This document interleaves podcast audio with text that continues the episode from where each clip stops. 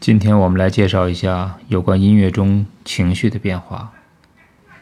音乐情绪就像人说话一样，有的时候我们可以用语言表达出非常的忧伤的气氛，有的时候呢，我们可以用语言表达出很欢快的、很活跃的气氛。音乐也如此。最常规的、最常用的表现手段是作曲家用大调或小调的方式来书写音乐。大调给人以明亮、温暖、辉煌，或者是我们可以给它一些比较漂亮的颜色；而小调呢，往往是那种内心独白的感受，是很罗曼蒂克的感受，让人感觉到一些伤感。小调的应用。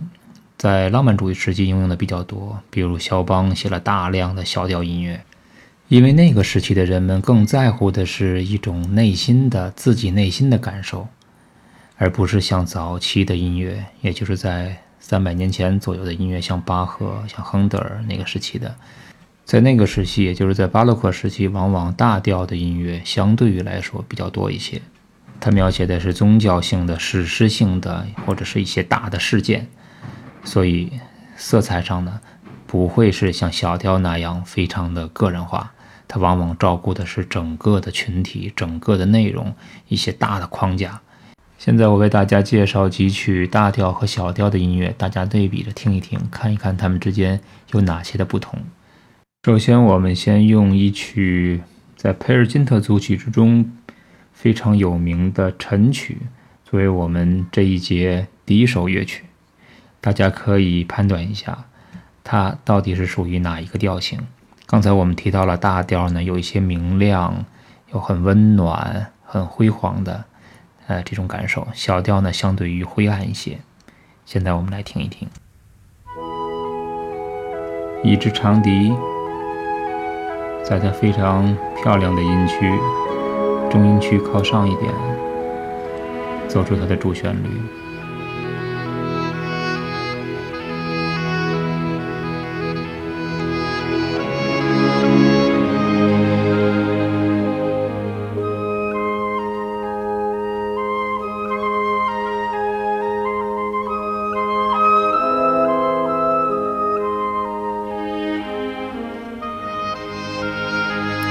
复刚才的主题，声音慢慢的比刚才要明亮了，声音又大了一些，它是一个渐强的趋势，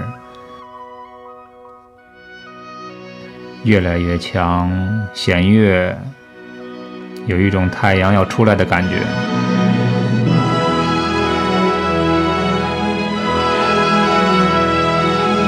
这是一个很明显的大调音乐。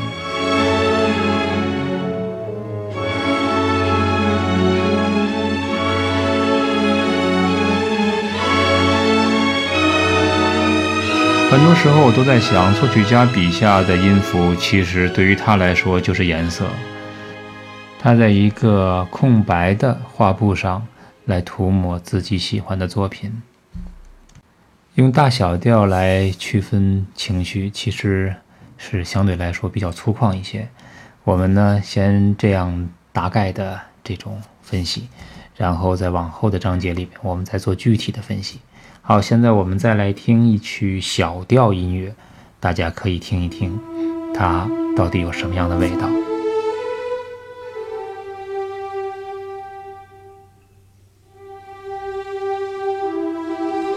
现在我们听到的这首仍然是这个组曲之中的一曲，叫《索瑞格之歌》，是一首女高音的单曲。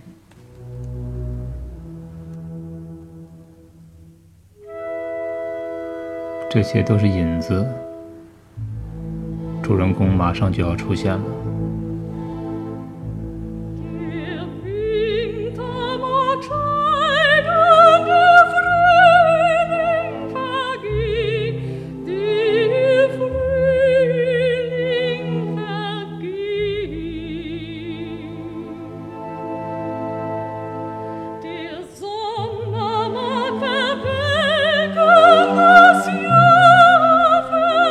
很明显，它是忧郁的，是伤感的。这是一首小调乐曲，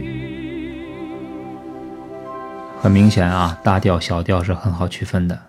我再来介绍一首小调音乐，大家再听一听。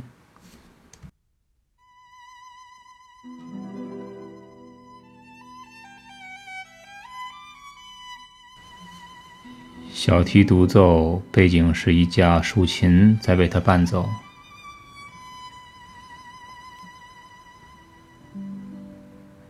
竖琴的音色很好听，它不同于钢琴。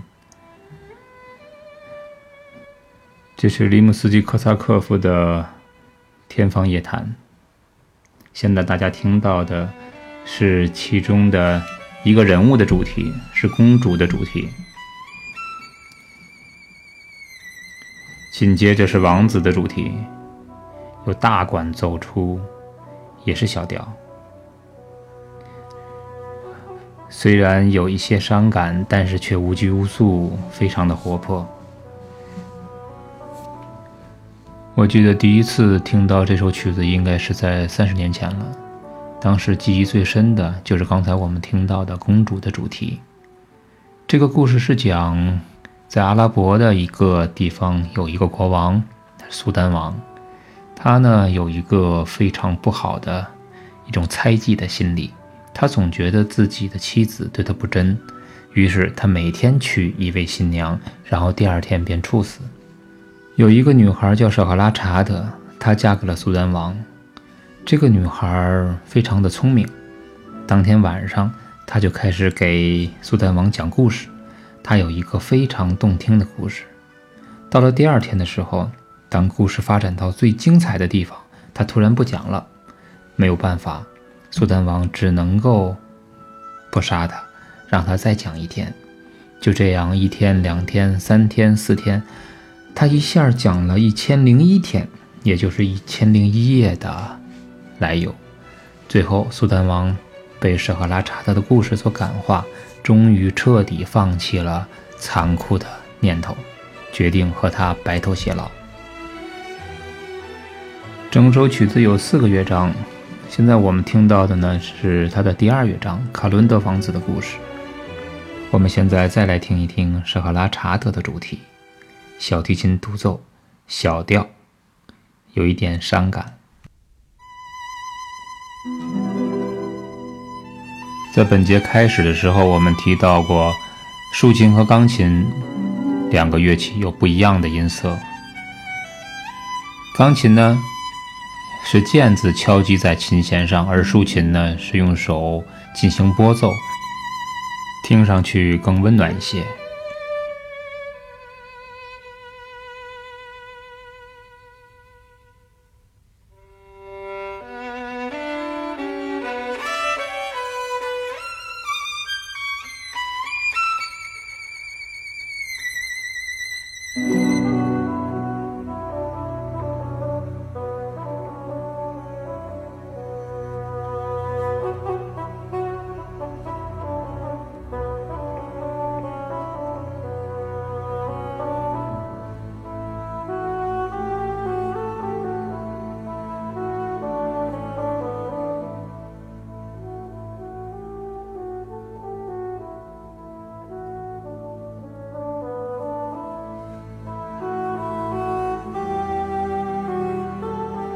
卡伦的王子的主题由大管转变成了双簧管，由竖琴做拨奏，旋律是一样的，但是在听觉上好像更有故事感，已经不是大管的时候那种悠闲感了。在这首曲子的后边的部分，它的主旋律被不同的乐器不断的重复着。好像他在经历不一样的故事。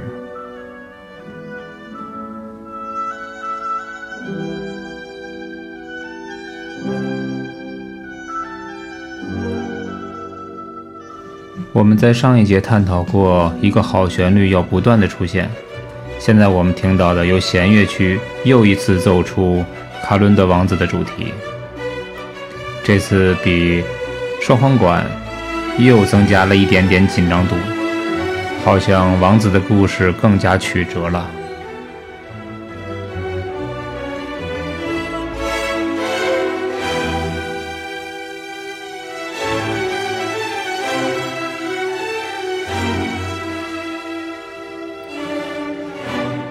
主题再次重复。好本节我们就讲到这里。这里是天天向上 fm 我是主播佳天，谢谢你们的收听，下期再见。